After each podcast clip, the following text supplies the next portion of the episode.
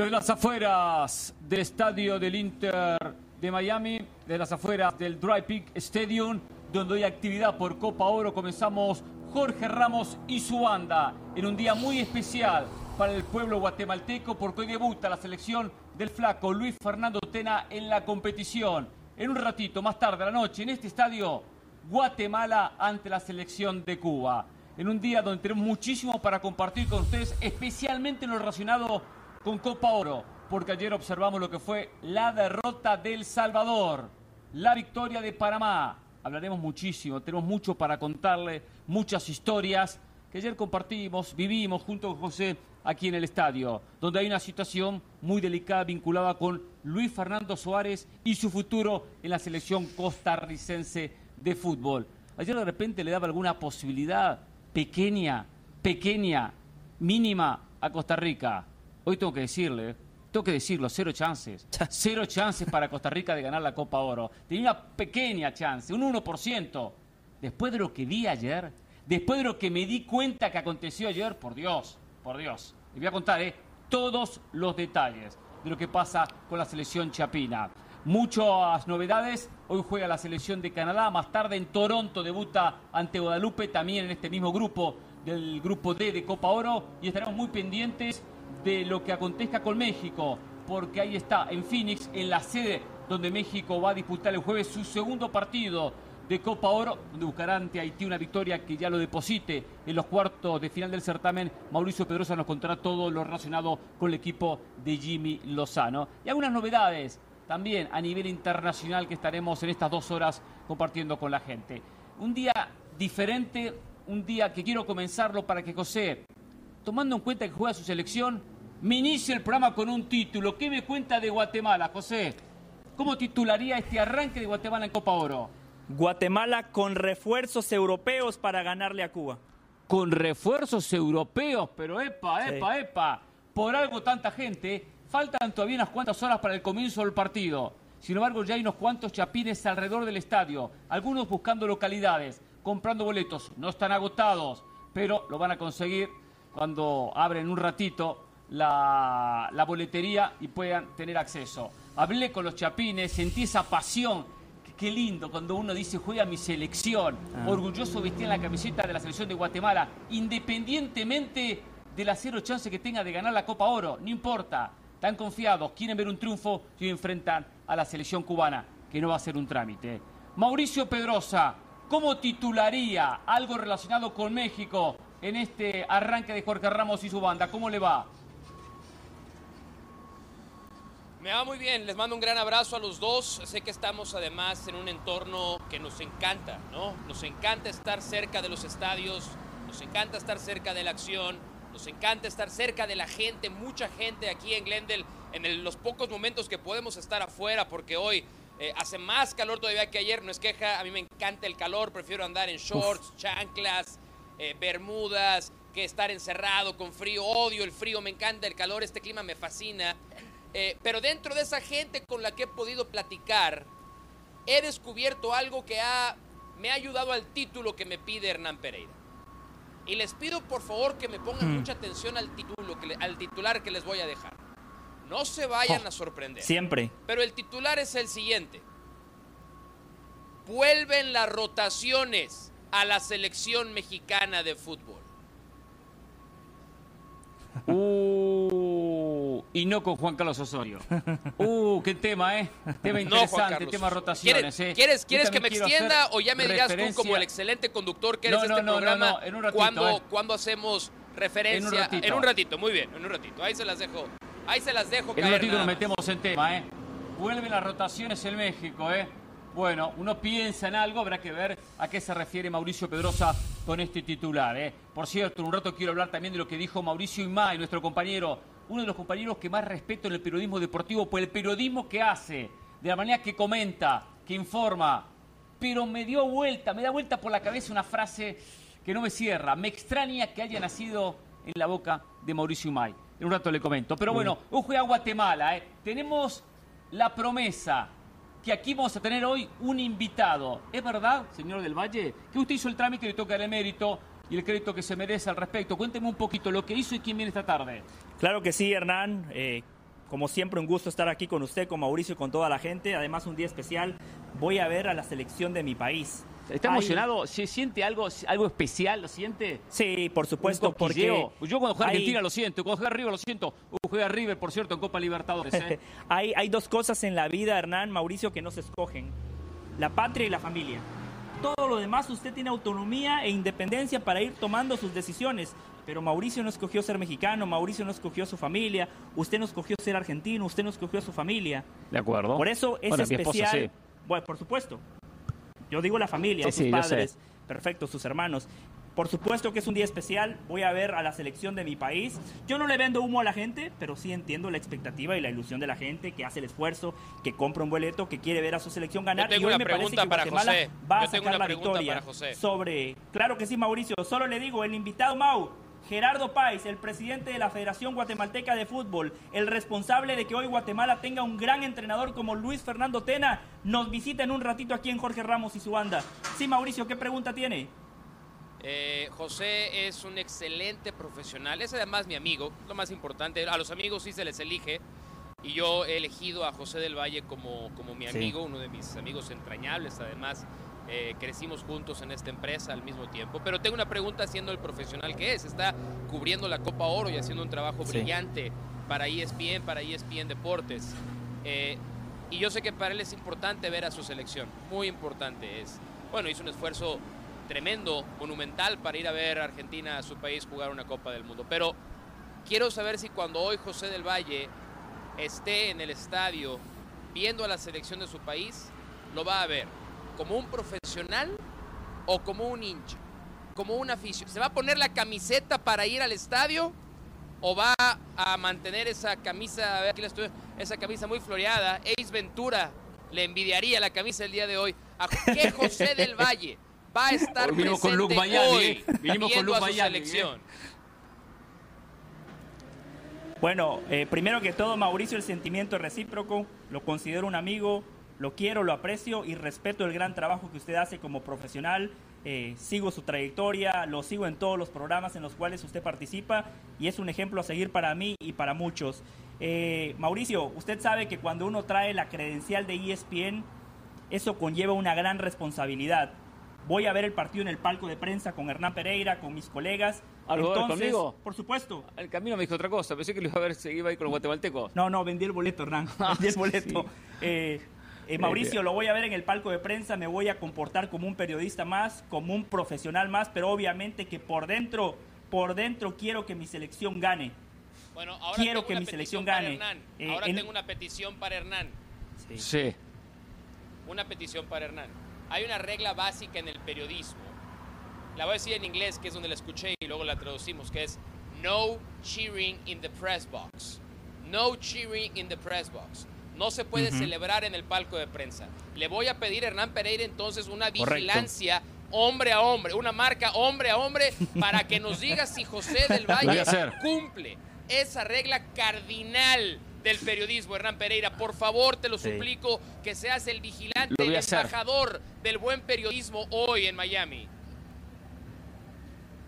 Lo voy a hacer, lo voy a hacer, eh, Mauricio Pedrosa. Le prometo voy a estar muy pendiente de cada festejo si lo, si hay, ¿no? Si Guatemala marca goles, porque José Valle, por cierto, eh, lleva una buena racha de partidos que ha visto Guatemala y no marca goles. Fue a Argentina y no vio un solo gol de Guatemala. Eh. Pero bueno, pero hizo, hizo, el esfuerzo. Oiga, hizo el por cierto, un gol, eh. ¿sabe que... si hace un gol Guatemala, me imagino cómo lo va a gritar. Ya viene con una acumulación de, de, necesidad de gritos que ya lleva unos cuantos meses. En esa petición que Mauricio le hace a usted, Hernán, más adelante tenemos que contarle a la gente la conferencia de prensa de Luis Fernando Suárez espectacular, anoche, ¿eh? porque tiene que ver con lo que dice Mauricio. Las preguntas, eh, eh, el periodista Tico se incluía, decía, no, es que nos marcaron, no, que somos un desastre. No, fue una noche muy buena. Y recién me gustó lo que decía Mauricio, ¿eh? lo importante cuando nos toca cubrir un torneo. Ayer no nos fuimos cuando terminó el programa. No, entramos al estadio, comimos, por cierto, gratis, vimos El Salvador, Estuvimos con colegas salvadoreños, vimos a Panamá, Costa Rica, nos quedamos en conferencia de prensa, hicimos preguntas de conferencia de prensa, nos quedamos en zona mixta, no grabamos porque no teníamos derecho, pero hablamos con futbolistas de la selección de Panamá, con futbolistas de la selección de Costa Rica. O sea, hicimos periodismo de verdad. Para eso estamos en los estadios. Señores, después de la pausa empezamos a desarrollar los temas. ¿eh? Una tarde caliente aquí en Jorge Ramos y su banda. Volvemos.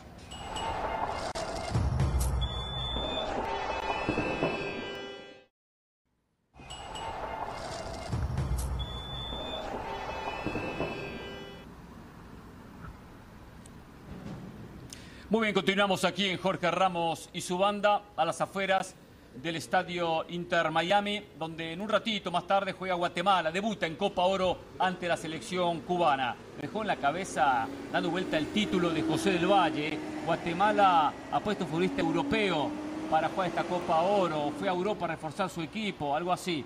Pero bueno, también esta rotación que hace referencia a Mauricio Pedrosa de la selección mexicana de fútbol. A ver, eh, mucho para contarle, muchas novedades y quiero empezar con lo que fue ayer el partido de Panamá-Costa Rica y especialmente, especialmente la situación de Luis Fernando Suárez. A ver, de Panamá decirlo muy simple, tiene un excelente técnico, un excelente técnico, le da una idea, una fisonomía de equipo a Panamá que hoy no hay conjunto en Copa Oro que tenga la idea tan clara como la tiene Panamá. Después hay algo importante en el fútbol, que es el futbolista el futbolista es fundamental. Si el jugador no actúa, no, no toma decisión correcta, si el futbolista define mal en un mano a mano, si el futbolista se equivoca, es impreciso con la pelota, es un problema.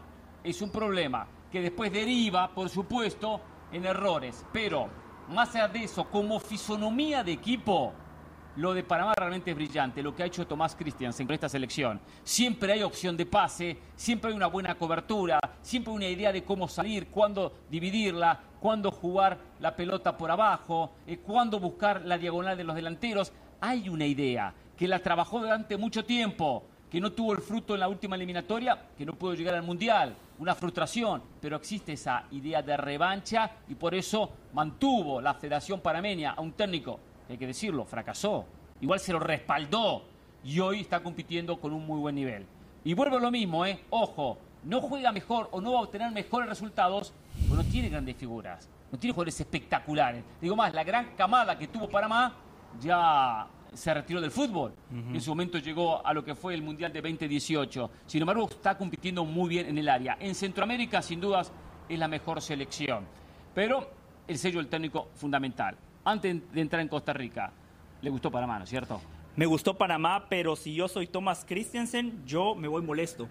porque ayer Panamá, ayer Panamá le pasó por encima a Costa Rica, sí, entonces, le dio un baile y Costa Rica con muy poco, Hernán, con muy poco en el primer tiempo, con dos pelotazos, le generó dos oportunidades muy bueno, pero hago a Costa Rica. Pero, y, y, Chamorro cuántas pelotas sacó de gol? Sí, sí, sí. Cinco o seis pelotas de gol. Por eso, pero le digo que esa superioridad hay que ratificarla en el bueno, pero eso porque al parameño le falta ese peso. Por supuesto. Eh, eh, del killer del área, del delantero, del peso individual. Que se lo dije ayer, se lo dije ayer.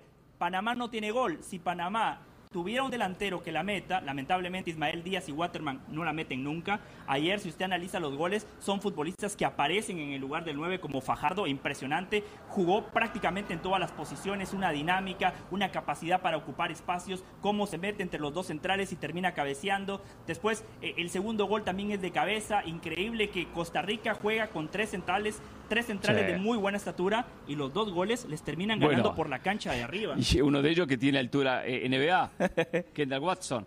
Eh, Waston. Eh, eh Waston. Tiene, tiene altura, o sea, mide más de dos metros. Sí, sí, sí. Y, sin embargo le termina ganando la pelota aérea. Quiero, quiero decir algo. no sé si Mauricio lo recuerda, no sé si Mauricio estaba esta tarde en la banda. En una de las clases tácticas de Hernán Pereira, usted habló de los movimientos que hacen los ah, equipos cuando sacan en la mitad de la cancha, ya sea cuando arranca el partido o cuando arranca el segundo tiempo. Sí. Ayer Panamá, cuando arranca la parte complementaria, hace una jugada claramente trabajada por el técnico, ejecutada casi a la perfección.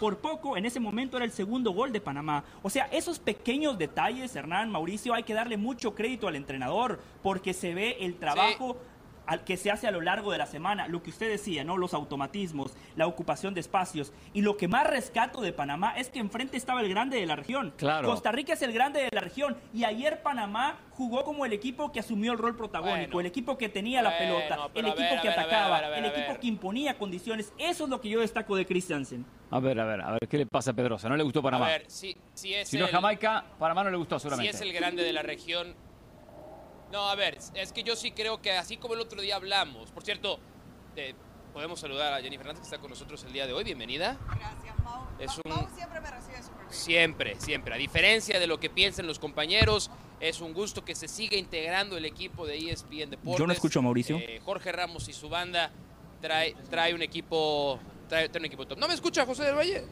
Bueno, entonces, que la tome José. Sí, yo lo, yo escucho, José, sí, sí, sí, sí, pero, Ah, pero, no, no, no, usted lo lo escucho perfecto, entonces Mauricio. Sí, sí, sí, vamos, hay que, sí, Jo- José está nervioso que juega Ah, Guatemala, entonces- por eso no, Oye, empieza a no, Puede no- ser, a no ¿eh? Yo creo, a que, yo nosotros, creo que fue un tema de, José de no querer escucharte. No, pero a ver, creo que la sensación Sí, con el sí. Costa Rica-Panamá es un cambio de estafeta. Es un cambio de estafeta que ya veníamos anticipando y ya veníamos sintiendo que el equipo de la zona, el equipo de la región que mejor estaba haciendo las cosas era Panamá. Yo estoy de acuerdo con José. A ver, no sé si Cristian se tiene que irse molesto porque no encontró un resultado más abultado. Se tiene que ir contento con el resultado, el desempeño, la forma, pero sobre todo con el Claro mensaje. que sí. ¿Qué es? Porque aquí discutimos eso en el programa ayer. Si Panamá no tiene figuras mundiales, no tiene el gran referente, el gran futbolista, pero colectivamente No. hay muy pocos equipos que se convierten en ese nivel de, de- de- de ejecución. Y eso fue lo que hizo muy bien ayer Panamá. Hoy, por ejemplo, el 90%, muchachos que gusta poder saludarles, el 90% de esta selección panameña eh, juega Ah, fuera. buenas- pero- pero buenas no están en tardes. las ligas top, pero le dan Pero- pero- un roce. ¿Quién apareció? Pero ¿quién apareció por ahí de repente como una paracaidista? Jenny. Como, ¿quién no pero- Buenas tardes, ni la presentaba aquí. Diles, por favor. Yo, no, yo no, te no, presenté. Pero bueno. Yo te presenté. Yo te presenté. Los televidentes me vieron, me recibieron, pero ustedes parece que me quieren ignorar. Entiendo el punto. Entiendo que me estaban esperando. No, no, no, Como ni- agua de mayo, decimos en Honduras. teníamos pero el retorno. dar una buena bienvenida. Estamos hablando de Panamá. No, no, no, no teníamos el retorno. La, la verdad que me, nos sorprendimos, nos sorprendimos. Ni sabíamos, ni sabíamos. Pero bueno, bienvenida Jenny, un placer tenerte aquí con nosotros en la banda. ¿ah? Bueno, a mí me da gusto que una hondureña dé la cara, porque el otro día los hondureños contra México Sí, pusieron la otra verdad cosa. que sí, la cara exacto, no, ¿eh? exacto, sí, sí. Ah, no, tuvo un, un par de pa- pases de facturas a Jenny. eh, no. aquí, Ya no íbamos a tocar ese tema, ya no íbamos a ese tocar. tema. Estábamos, A ver, Jenny, estábamos muy Panamá. tranquilos Sigamos analizando el Panamá. Costa Rica, claro. Sigamos con Panamá. Sí. Claro, a ver, venga, lo, lo- lo que nos decías de Primero Panamá. vino Jenny y no, vino Hércules. Sí.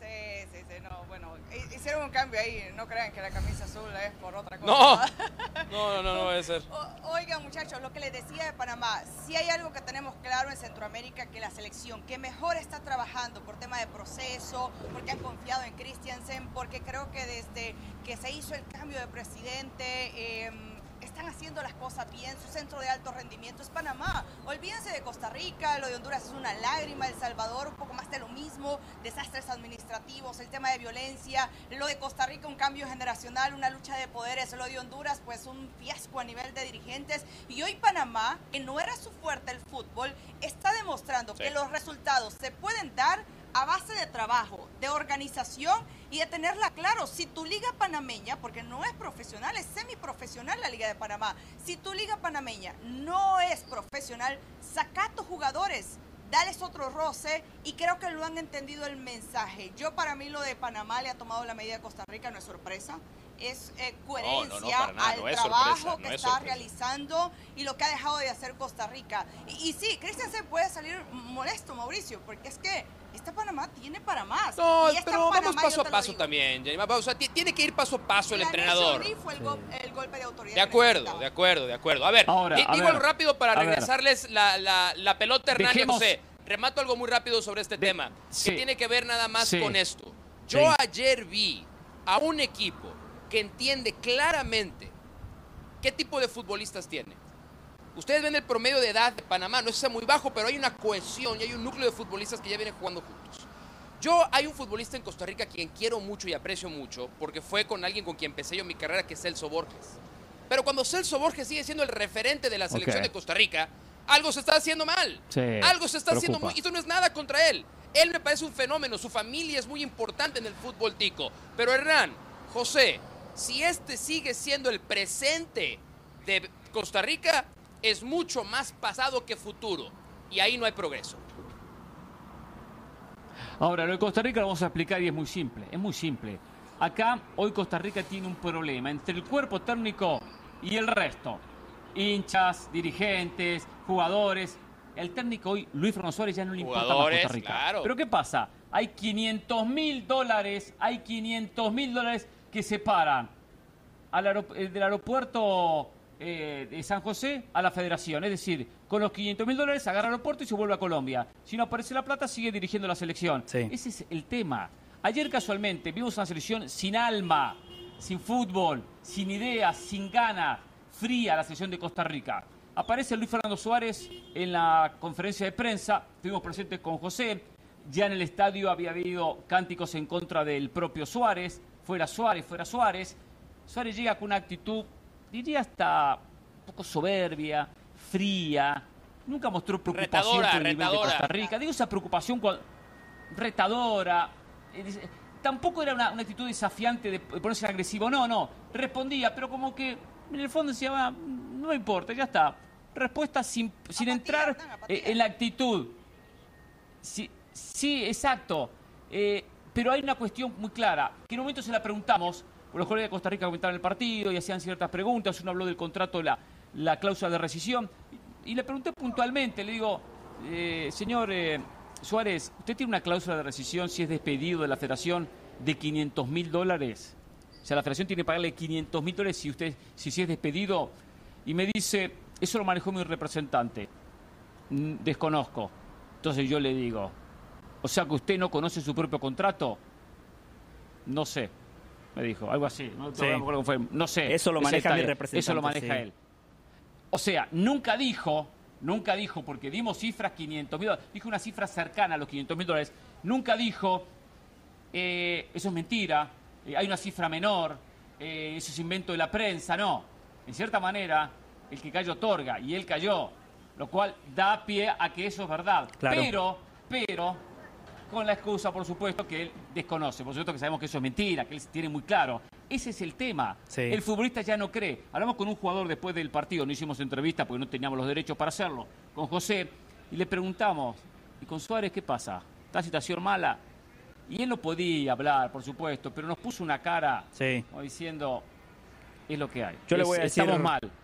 O sea, eh, en la mirada y en el gesto mostraba que la situación es un desastre. Entre el jugador y entre los jugadores y el cuerpo técnico. Al técnico ya no le importa, no le importa, quiere la plata y la federación la plata no se la va a dar. Esa es la le queda un conclusión. mes y medio como presidente de la federación. Esa es la conclusión. Ayer eh, Suárez en la conferencia de prensa básicamente decía, échenme, pero me tienen que pagar. Claro. Esa es la lectura que yo hago desde lo futbolístico. La peor presentación de Costa Rica que yo he visto en muchísimo tiempo. Una selección que se había clasificado a los últimos tres mundiales de manera consecutiva, que en Copa Oro de Centroamérica generalmente siempre da la cara. Lo de anoche fue vergonzoso. Un equipo que jugó con miedo.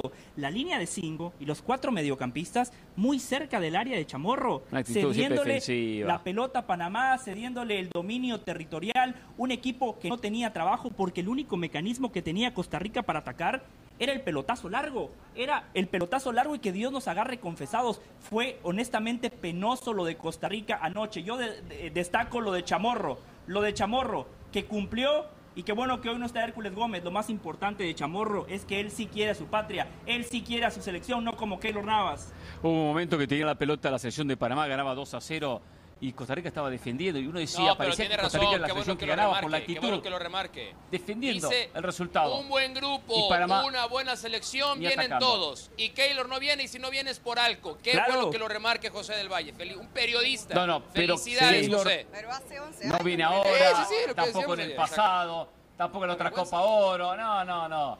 Vam- Vamos a la pausa, ya volvemos aquí en Jorge Ramos y su banda, eh, cubriendo Copa Oro 2023.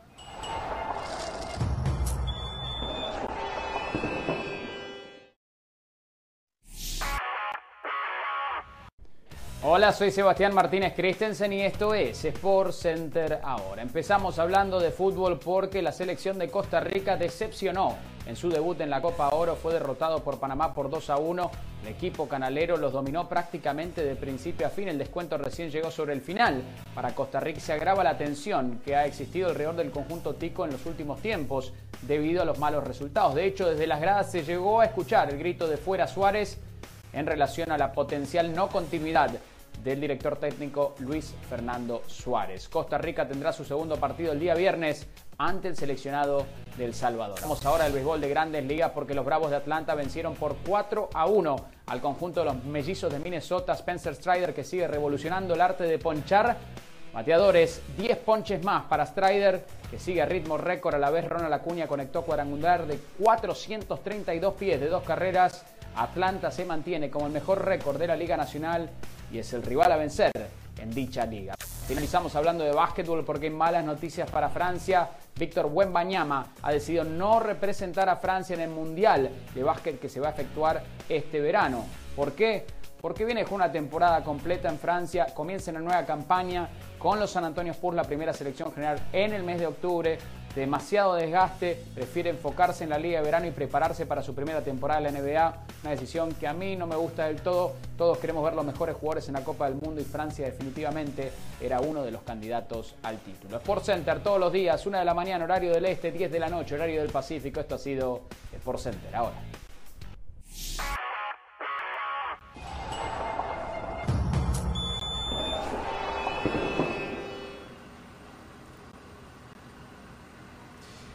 Continuamos aquí en Jorge Ramos y su banda en esta cobertura especial de Copa Oro 2023 desde las diferentes ciudades, desde los diferentes estadios. Mañana estamos casualmente viajando bien temprano a la ciudad de Phoenix. Apenas termine esta noche el Guatemala-Cuba. Vamos a descansar un par de horitas y después rumbo al aeropuerto. ¿eh? Pero bueno, Mauricio ya nos tiene todo preparado allá, eh, tranquilo. Mauricio ya eh, hizo el scouting. Es un anfitrión espectacular, por más que no esté en su casa en los días que ya lleva de ventaja en territorio de Arizona. Bueno, bueno, pregúntenle a Jenny, ¿tenía todo preparado y todo listo para recibirte? Sí, sí. No, claro que no, por supuesto que no. Eh, no hay nada listo para ustedes, no hay nada preparado para su llegada. Estamos enfocados única y exclusivamente en recibir a la selección. Yo ustedes no los... Es más, es más, es más, es más. Hay un escenario que ya tengo, te lo voy a enseñar al, ratito el plan, ¿eh? Ajá. Porque la gente diría, a ver, va Hernán, va José, está Mauricio ahí, van a hacer el programa juntos. Es obvio, claro. ¿no? No, no, no es obvio. No es obvio que lo vamos a hacer juntos. Oh, ya sé dónde lo vas a poner. No, es que yo vivo la Copa Oro con mucha intensidad y mucha rivalidad. y, ya sé dónde lo vas a poner. Me imagino que al borde del escenario para que agarren un hace, poquito hace un ratito, ustedes lo tienen, este, nuestro regreso lo vamos a describir a la gente como si estuviéramos en radio, ¿no? Vaya, vaya épocas, amigos, eh, vaya épocas. Pero si tú ah. estuviéramos haciendo el enlace a nuestras espaldas, ¿cuánto tiempo crees que durarían Hernán y José haciendo un enlace a metros de donde estamos nosotros? Menos del minuto menos del minuto. Así está el calorcito. Así es que vamos a ver qué pasa. Pero ah, no se extrañen, ah, no, porque acá, estamos con el acondicionado. Si están aquí y el programa no lo hacemos ni juntos. Se notan, se nota, se nota. Si está caliente, mucho más caliente, se va, se va por el tema ahora. A ver, a ver. Hay mucho contenido, muchos temas. Quiero dejar estas cuestiones eh, de clima de lado. para meternos y especialmente con Jenny Fernández. Sí, quiero apuntar directamente a nuestra compañera. ¿Por qué? Porque Honduras dio pena en el partido contra México que debutó con derrota 4 a 0. Y recién la escuchaba a Jenny muy atentamente y hacía referencia que Panamá tuvo con el técnico Tomás Christensen una, una continuidad, un respaldo. Cuando no se logró el objetivo, que fue clasificar al Mundial, no clasificó, se lo respaldó. Se fracasó, no importa, continúe trabajando, continúe al frente y el trabajo del técnico ha sido espectacular. ¿Qué pasó? Jenny fue una de las tantas, junto con sus colegas, la mayoría, que sacaron, por ejemplo, a Fabián Coito de la selección hondureña. Que cuando aparece cualquier técnico y tiene un par de resultados negativos, hay que sacarlo, hay que cambiarlo, hay que, hay que, hay que buscar a otro, hay que despedirlo constantemente hacen campaña en contra de los técnicos. Y Honduras, año tras año, anda peor. Cada torneo es peor, ya descendido, descendido y descendido. Entonces, ¿cuándo se van a dar cuenta que el camino no es cambiar de técnicos? Viendo a los vecinos panameños ahora, a ver si, si, logran darse cuenta. Y casualmente Jenny fue una de las que hizo campaña para sacar a Fabián Coito. Excelente técnico Fabián Coito, independientemente de que no se den los resultados. Llegó Hernán Darío Gómez, fueron peor. Fue peor fue peor. No, pero Jenny ya arrancó la nueva campaña. Jenny es la, la, que está encabezando la, campaña en contra de la Barbie y que llegue Pedro Troglio. Ah, sí, sí, sí. Jenny quiere a Pedro Troglio. Jenny quiere que se vaya a la Barbie Vázquez. No, no, no. A ver, Mire, son, cuando, son, acusaciones muy eh, fuertes en tu cuando contra, ¿eh? José del Valle, Cuando José del Valle y Hernán Pereira hablan y ponen palabras en que otra persona no ha dicho es porque seguramente les hace falta los argumentos. Y entiendo que sin argumentos, eh, pues es fácil hablar, ¿no? Desde la orilla, sin saber, sin conocer. Yo sí puedo hablar con autoridad y propiedad. Ok, para empezar, un técnico vive de resultados. ¿Cómo sostener a un entrenador que le diste tres años, dos copas oros, inicia la eliminatoria y te mantiene último. Imposible de sostenerlo. En ese momento ya no era. Inicia la eliminatoria, va, va Canadá y empata, ¿eh? Tampoco va fue. Canadá y empata. Ok, pero Inicia la tampoco, eliminatoria, va Canadá y tampoco, empata, ¿eh? formas, Hernán. En el fútbol. ¿Cuántos partidos formas- ganó en la eliminatoria? Ninguno. Ninguno. Ninguno.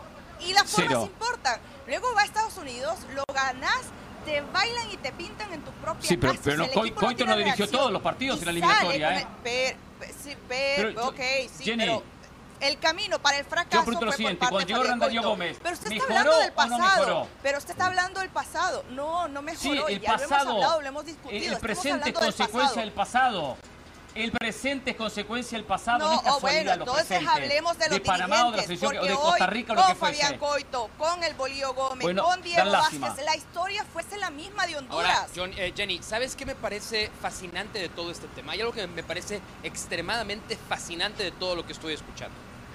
Si a todo lo que ha dicho Jenny, a todo lo que ha descrito a la perfección, en vez de Honduras le Poco y cambiamos dicho. y le ponemos México, es lo mismo. la historia es igualita. Te lo dije en Las Vegas, La cuando pierden la final Estados igual. Unidos. Sí, pero en Las Vegas yo ya traía 2-3 y no me acuerdo. Acuérdate que lo que pasa en No, Las la Vegas final, se queda en Las no, Vegas. la final, Ah, en Las. Vegas, igual también no pasa nada, no es cierto. Ja. Pero, pero es que es, es, es real, porque yo los escuchaba y sé a dónde va Hernán. Sí. Hernán te quiere orillar a un lugar en No, el que no te debería de llevar. Pero entonces yo quiero saber cuál es entonces, cómo se vive en Honduras la relación futbolistas-afición. Olvidémonos dirigentes, olvidémonos de...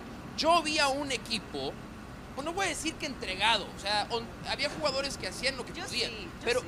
a ver, es que siento que eso lo he escuchado de muchos colegas hondureños. No. Hay una decepción enorme en que el equipo no peleó. Y a lo mejor está mal que lo diga yo, pero cuando Honduras se enfrentaba a México, Daba pues era, era como, era difícil, o sea, era, por lo menos van a pelear. ¿Por qué ya no? Y mira, lo decía Memo en, en la conferencia de prensa, y estuve obviamente, y decía, siempre nos es complicado la selección de Honduras, Sí, siempre sí, nos sí, hacen difícil partido. Honduras se enfrentó en la Copa anterior aquí en cuartos de final a México, en Glendale, Arizona, y con medio equipo de baja por tema de COVID, y aún así le costó a México. Bueno, Lo- 3-0, no costó tanto, ¿eh? Digo, pero Ah, para abrir el marcador, ah, para abrir el Jenny, marcador. favor, vamos. Tenía medio equipo, el asistente técnico nunca había razón, dirigido. razón, Entonces. Hernán habla de sacar técnicos. La campaña hoy, Hernán, y se lo voy a actualizar a usted y a José del Valle y a todos, no es una campaña de sacar técnicos. El problema es de la cabeza. Pareciera, Es ¿eh? De ustedes sí, ustedes son Pero sacatécnicos, hace ¿eh? tres meses- La prensa hondureña hace tres saca meses, técnicos. Hace tres Sí. meses los acaban de reelegir. No, no es saca técnicos, pero el, el Es entrenador saca vive de- dirigentes, aparentemente. no, el entrenador viva de resultados. El problema de Honduras, en efecto, no es entrenador, porque hoy Sí. puede venir Pep Guardiola y va a hacer lo mismo. El problema es la falta Pero- de reacción de los dirigentes, de un proyecto, de un... Espere, espere, déjeme, te le explico el tema.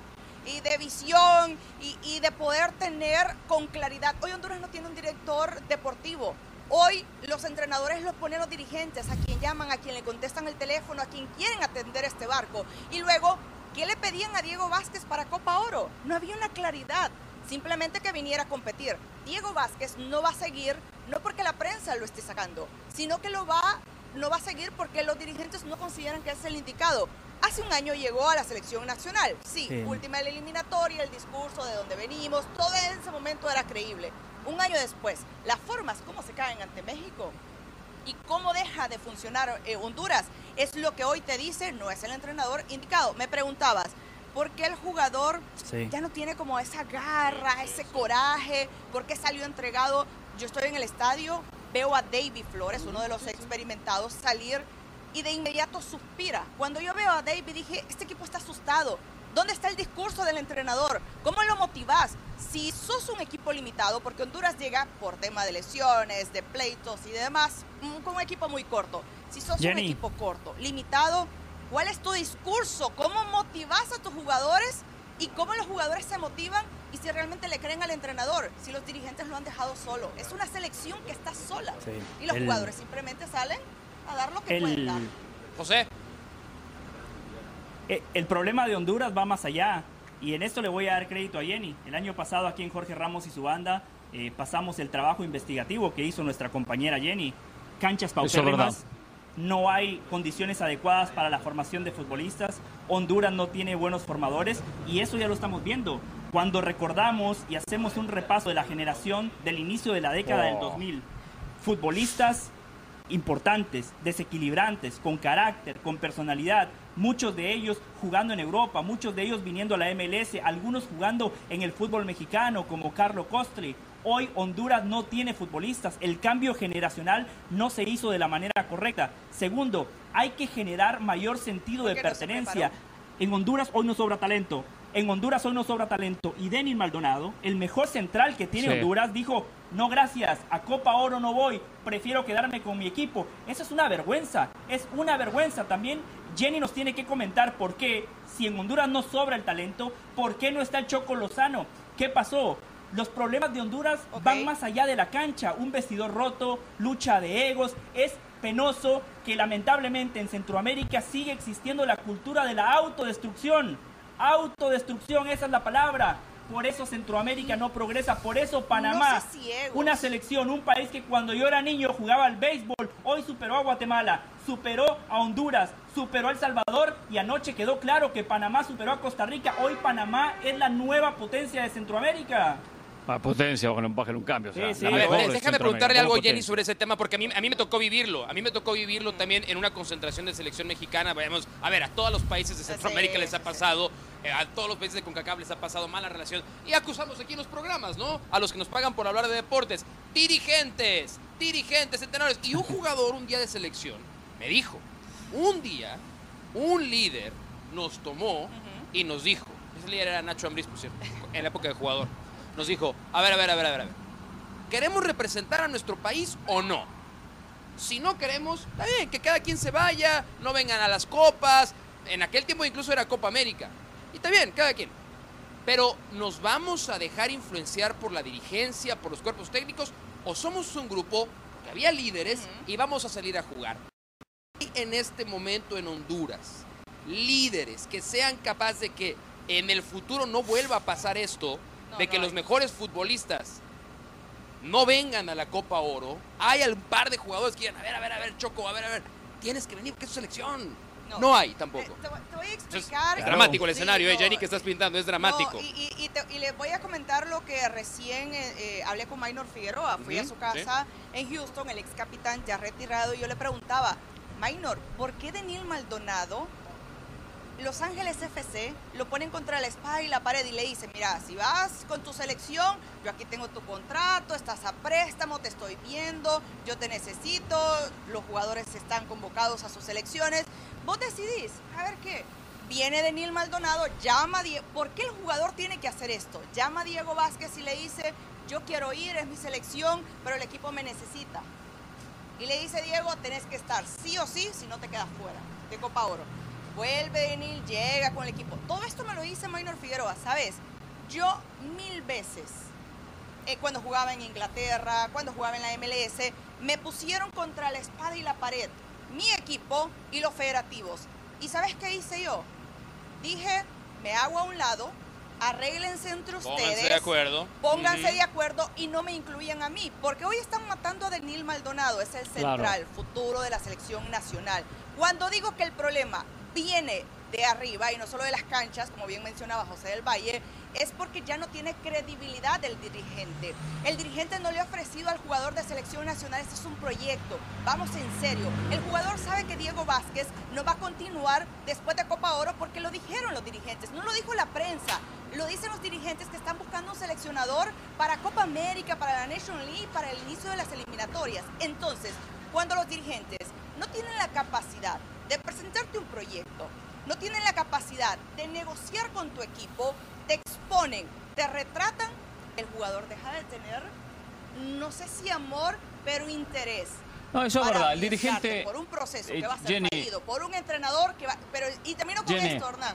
Y termino con esto, para complementar el sí, sí, sí, Es una combinación. Sí, que tiene, Luego tenés jugadores que no rapidito, tienen muchos temas, ¿eh? roce internacional necesario de ahí no tienen el roce internacional necesario como la autoridad de decir, es tu selección, vení. Hoy no tienes el liderazgo la selección de Honduras a nivel de dirigentes y a nivel de jugadores. Sin duda, el dirigente es el culpable mayor de, de lo que está pasando en Honduras. Pero cuando llega un proyecto, cuando no hay resultado, entonces ahí es donde termina apareciendo la prensa y esa es la parte donde yo digo, ¿eh? que la prensa tiene que entender que hay un proyecto y que hoy Honduras, con el técnico que fuese, aunque venga Guardiola, va a tener resultados similares, porque hay malas formaciones, problemas eh, eh, en los clubes, y bueno, es una suma de circunstancias. Honduras, para esta Copa Oro, Jenny, ¿para qué está? ¿Para irse rápido en ronda de grupos? ¿Para llegar a cuartos y despedirse? ¿Da una, alguna esperanza de crecimiento después del 4 a 0 o no? Bueno, Hernán dice que a mí me gusta vender humo, jamás. En la previa decía que... Eso dice Hernán Pereira de ti. Eh, qué raro. No, no, no, No, no. espera, me- espera, Me cuesta creerlo, sinceramente, ¿eh? No, eh, No, no, no, al contrario, le gusta prender fuego. No vende humo, le gusta prender fuego a. Jenny. Eso es diferente. Es más valioso eso. Y, y- y- y decía que. Aunque soy me gusta, es valiente, Jenny es muy valiente y va al Cuando- frente, ¿eh? Cuando, Va al frente, es cuando, cuando sí, le sale el grupo a bueno. Honduras, dije es México, es Qatar. Me quedé con la versión de Qatar que llegó a semifinales en su Ajá. primera invitación, no con la del Mundial, la del fiasco del Mundial. Y es Haití, una selección muy buena y con buenos jugadores. Honduras puede firmar su peor Copa Oro y puede ser última de grupo. Después de lo que había ante México, quizás esas palabras pueden tomar un poco más eh, fuerza. ¿Para qué está esta Honduras? No sé si le ajuste para lavarse la cara o mostrar otra actitud después del 4 a 0, porque los jugadores están muy golpeados. Ahora vendrán cambios, casi seis, de cara a lo que fue el equipo que presentó frente a la selección de México. Es un equipo corto y no es paraguas, es realidad. No, en realidad. sí, es sí. realidad, es un equipo corto, no tenés Hay muchas jugadores que en otro escenario no serían seleccionados y están aquí. Los centrales. Exacto. Los dos que hoy están eran la opción 6 y 7 Exacto. del seleccionador. Fue una combinación, claro, de todo por eh, la crisis que está sucediendo. Entonces, ¿para, para qué está esta Honduras? Eh, para tratar de cerrar con dignidad, de buscar una esperanza y que la gente, porque la gente está muy dolida, la gente está muy tocada, decir, bueno, estos jugadores al menos lo son. Y aunque el seleccionador cambie una vez llegue o termine su participación. Estoy, acá. estoy mal si mi percepción de algunos jugadores, de muchos jugadores, fue prefiero que esto se acabe en tres juegos a ver qué pasa si llegamos al cuarto y ni hablar del quinto.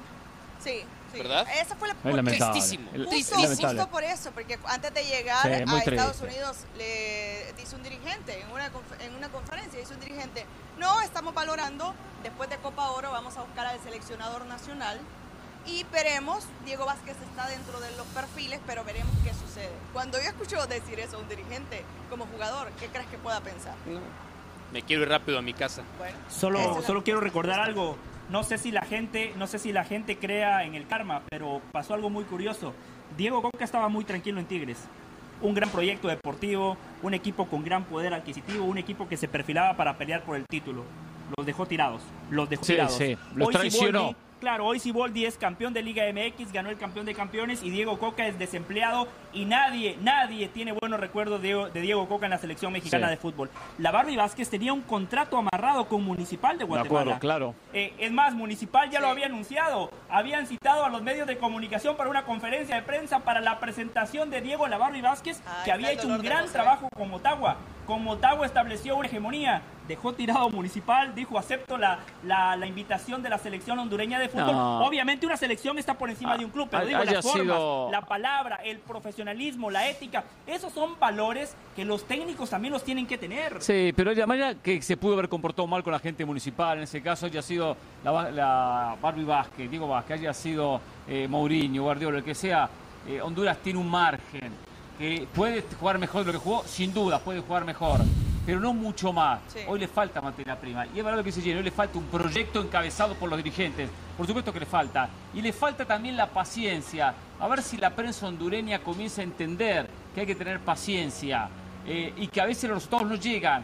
Pero no llegan, pero se empiezan a aprender otras cosas y es parte de la construcción de algo. Pero no, si pierde tres partidos ya que saca el técnico. Con Coito sí había un proyecto, pero usted lo terminó sacando. Ahora, Suárez sí lo tenemos que echar, ¿no? Suárez sí se tiene que ir de Costa Rica, ¿no? Porque, porque Suárez, Suárez Págale Ahí primero. que nunca hizo nada en su carrera como técnico. ¿Quién Y Coito el siendo un técnico? ¿Vas a formador. sacar tú el medio Coito un millón de formador. dólares o, o- o- o nomás lo Suárez. decimos así? No, no, no.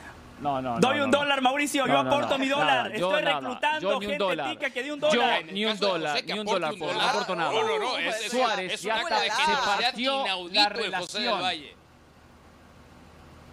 Se partió la relación jugadores-cuerpo técnico. Suárez, ya no le creen al técnico. a Coito le creía. A Coito le creían. A ver, quiero cambiar un poco de tema. Eh, hace un ratito nos titulaba eh, Mauricio Pedrosa. Regresa la rotación a México. Uf. Algo por el estilo, palabra más, palabra menos. A ver, eh, tenemos algunos minutitos. Amplíe, Mauricio. Bueno, a ver, eh, insisto, la selección mexicana va a llegar esta noche, entrena todavía en Houston y de hecho ya debería estar por viajar o viajando muy, muy, muy cerca de tomar el avión para A llegar las 6 de la tarde salen Ay. las elecciones. Vuelo charter. correcto, para llegar a este, bueno, no exactamente en este lugar en el que estamos, pero muy, muy cerca del lugar en el que estamos. Y eh, por lo tanto no hay todavía, y tú lo has de haber visto aquí llegando al, al hotel en el que estamos, no hay todavía un grupo nutrido de gente que esté pegado a la selección. No. Pero hay grupos de avanzada y hay gente que está muy cerca del cuerpo técnico del Jimmy Lozano. Y hay una posición que es la que hemos debatido durante mucho tiempo, el 9. La temporada de Santiago Jiménez a muchos nos hacía pensar que él iba a ser el centro delantero para Diego Coca y después para el propio Jimmy Lozano, pero el centro delantero sigue siendo Henry Martín. Hay una idea adentro del cuerpo técnico de rotar al centro delantero. Un juego Henry Martín, un juego Santiago Jiménez. No nos olvidemos de un detalle bien importante. Henry Martín fue uno de los jugadores elegidos por el cuerpo técnico del Jimmy Lozano para ir a los Juegos Olímpicos de Tokio 2020 jugados en 2021. O sea, Lo es decir, lo, lo que hace Henry Claro. Martín es muy bien visto por el cuerpo técnico de Jimmy Lozano. Y el gol de Luis Chávez es justamente ese tipo de valores que ya nos vendía el Tata Martino, el 9 asociativo, algo que él decía que Santiago Jiménez no hacía. Las pruebas en el segundo semestre en el Feyenoord lo dejaron retratadón, porque sí lo hace, pero lo hace mejor Henry Martín. Pero sí hay, y esto, a ver, esto no estoy diciendo que hay presión de ya saben quién para que juegue Santi, porque es el nuevo ídolo.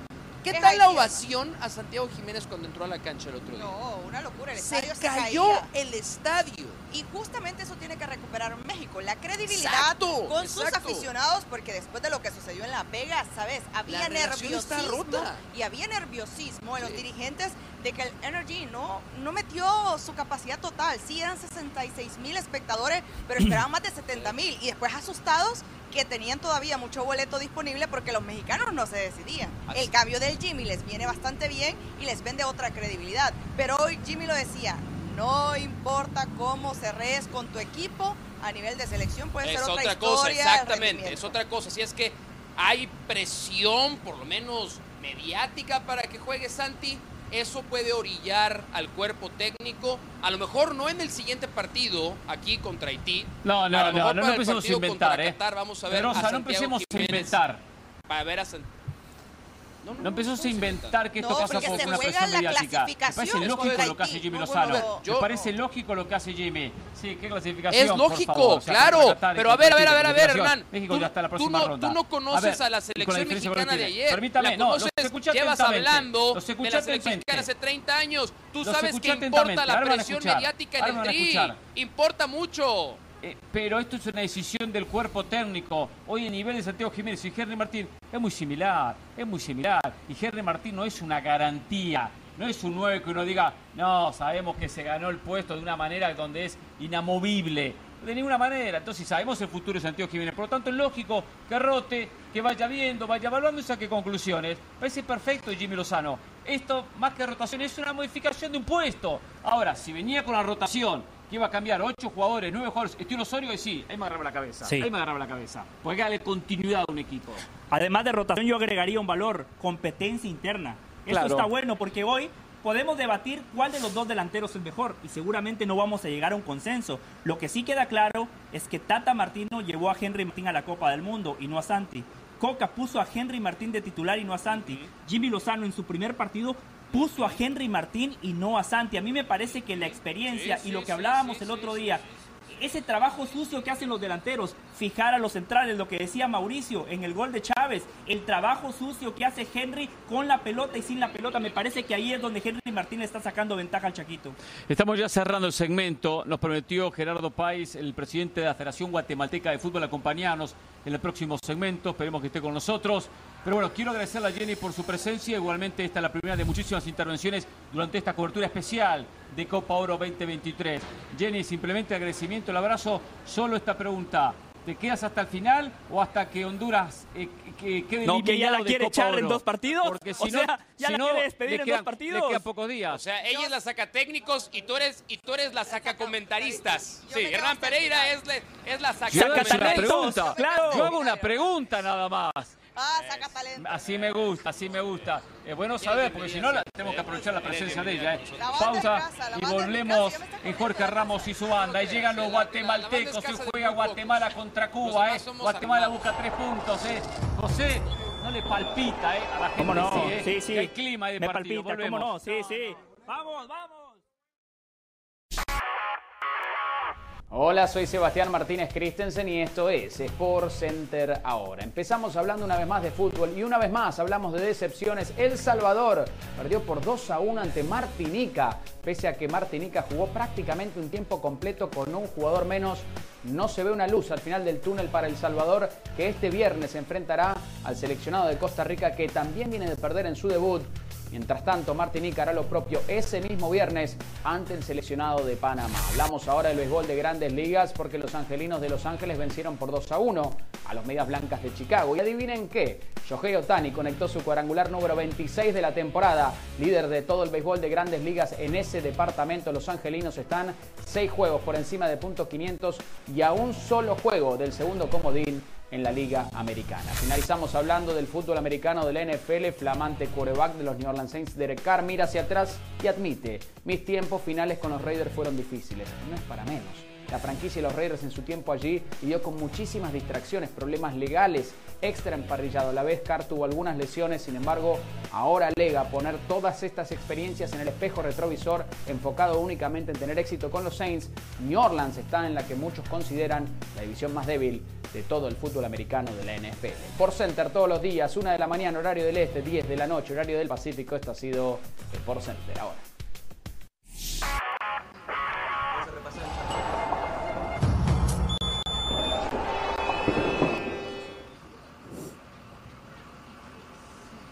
La selección del Salvador debutó ayer en Copa Oro 2023, lamentablemente con una derrota 2 a 1 ante Martinica. Una selección que tuvo la pelota, que tuvo la iniciativa, que tuvo idea en cuanto al planteamiento, los movimientos, pero le faltó el peso individual. Una selección de Martinica que, como vemos en estas jugadas, eh, se agrupó atrás y contragolpeó y en dos tres pases estaba en posición de gol.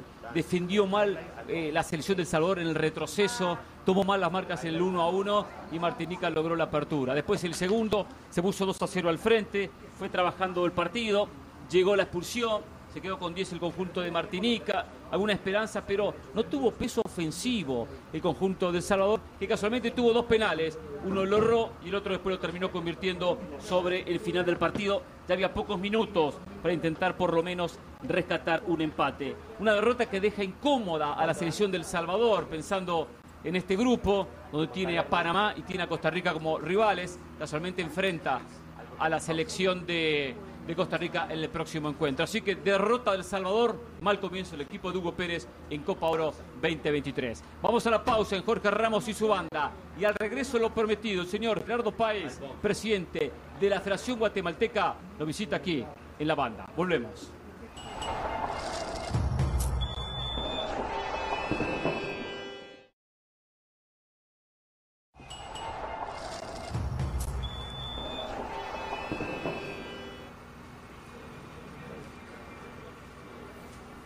Arrancamos esta segunda hora aquí en Jorge Ramos y su banda en vivo a la espera de lo que va a ser un ratito el partido entre Guatemala y Cuba.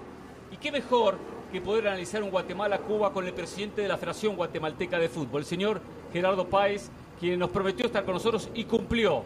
Se pudo dar la entrevista, una entrevista que hace tiempo habíamos pactado, habíamos conversado, habíamos intentado poder concretar.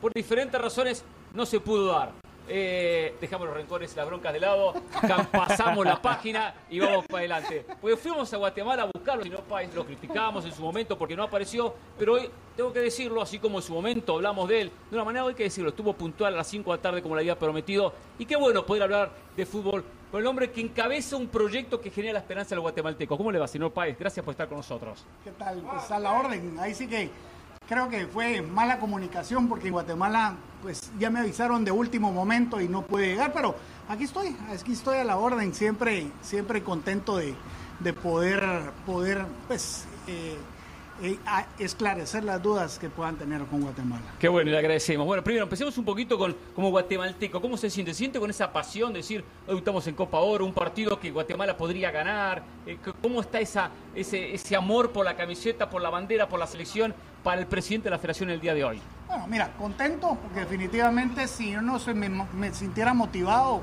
no sería el presidente de la federación. Creo que estos puestos son por motivación, por convicción que uno está y contento. Yo creo que pues, se puede dar un, buen resultado. Finalmente yo lo hablaba con los muchachos hoy, pues nuestro, nuestra, digamos, ambición y primordial eh, cuestión con selección nacional es ir al Mundial. Y creo que este tipo de torneos nos van a servir mucho para que Tena pueda seguir armando bien, bien, bien el, el once que, va a, encarar la eliminatoria, ¿verdad? O sea que es muy importante los torneos pero nosotros eh, somos un poquito más ambiciosos con el tema de que Guatemala nunca haya podido ir a un mundial y queremos, queremos darle eso a nuestra gente. Gerardo, un gusto compartir con usted. Como decía Hernán, gracias por acompañarnos. Hernán, eh, mencionaba usted la cabeza, el líder de ese proyecto. Una decisión clave era la elección del técnico. Guatemala acertó con Luis Fernando Tena. Cuéntenos, ¿qué le ha aportado Luis Fernando Tena al fútbol de Guatemala? mira, primero, Luis Fernando Tena es un caballero, es, una persona muy profesional, muy, muy estratega. Y te digo una cosa, los jugadores eh, han jugado de una manera distinta a lo que venían acostumbrados a jugar. Creo que eh, fue, como tú dices, acertado en la contratación de Luis Fernando Tena, porque los jugadores se han adaptado perfectamente y, el profe Tena pues viene con, con proyectos muy ambiciosos y creo que pues todo ha hecho clic, que era lo que nosotros necesitábamos en una selección. Eh, ha aportado muchísimo, te digo, desde lo que es motivación, lo que es profesionalismo y lo que es estrategia, ¿verdad? Definitivamente esta selección está jugando eh, a, un nivel que yo nunca había visto a Guatemala jugar. Luis Fernando Tena, un técnico con muchos pergaminos, una medalla de oro olímpica, multicampeón en el fútbol mexicano.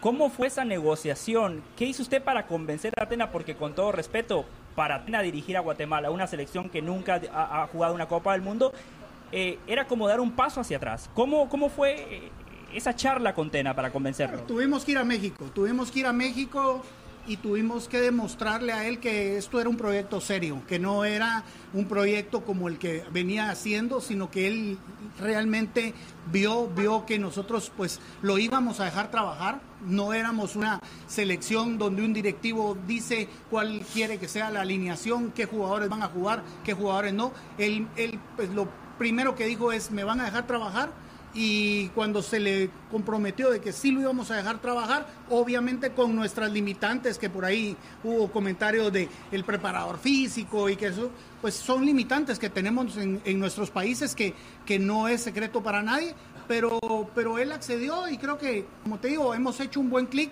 lo hemos dejado trabajar, yo no me he metido en el trabajo de él, él eh, se ha comprometido, él es muy comprensido. Si se nos cae el partido, él pues obviamente viene de otra realidad en el fútbol mexicano que ahí los partidos no se caen. Aquí en nuestros países, pues por ahí se te cae un amistoso, por ahí ya no pudo, ya no pudiste viajar, por ahí no te dieron una visa.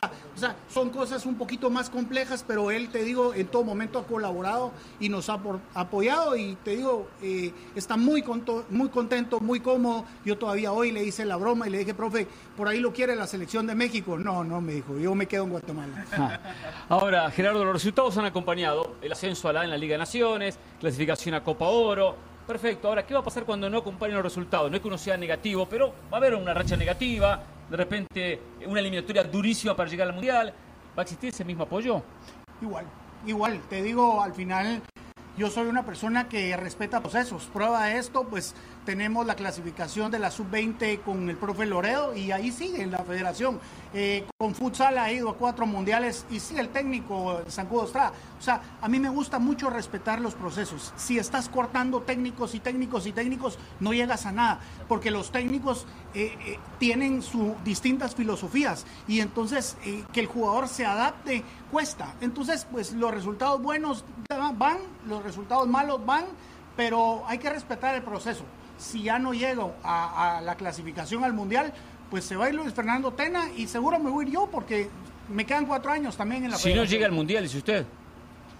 Si no llegamos al Mundial, pues seguro nos vamos a ir todos porque en cuatro años... Aunque no han llegado en toda la historia. No. O sea, no, no es hora de pensar que hay un problema que va más allá de Tena, de Pais o de quien fuese cuando Guatemala nunca jugó Mundial. O sea, si no llega al Mundial se van todos, usted se va también. Es que son cuatro años. Mi periodo es cuatro años y estamos hablando que la eliminatoria va a llegar más o menos en tres años y pico. O sea, me voy a tener que ir. Yo no soy eterno en ese puesto. No, entiendo que no sea eterno, pero usted hace cosas bien, cosas que sean en el crecimiento de un fútbol guatemalteco que necesita, dirigentes que trabajen bien, si no se clasifica mundial todo eso no va a servir, por lo que usted me dice.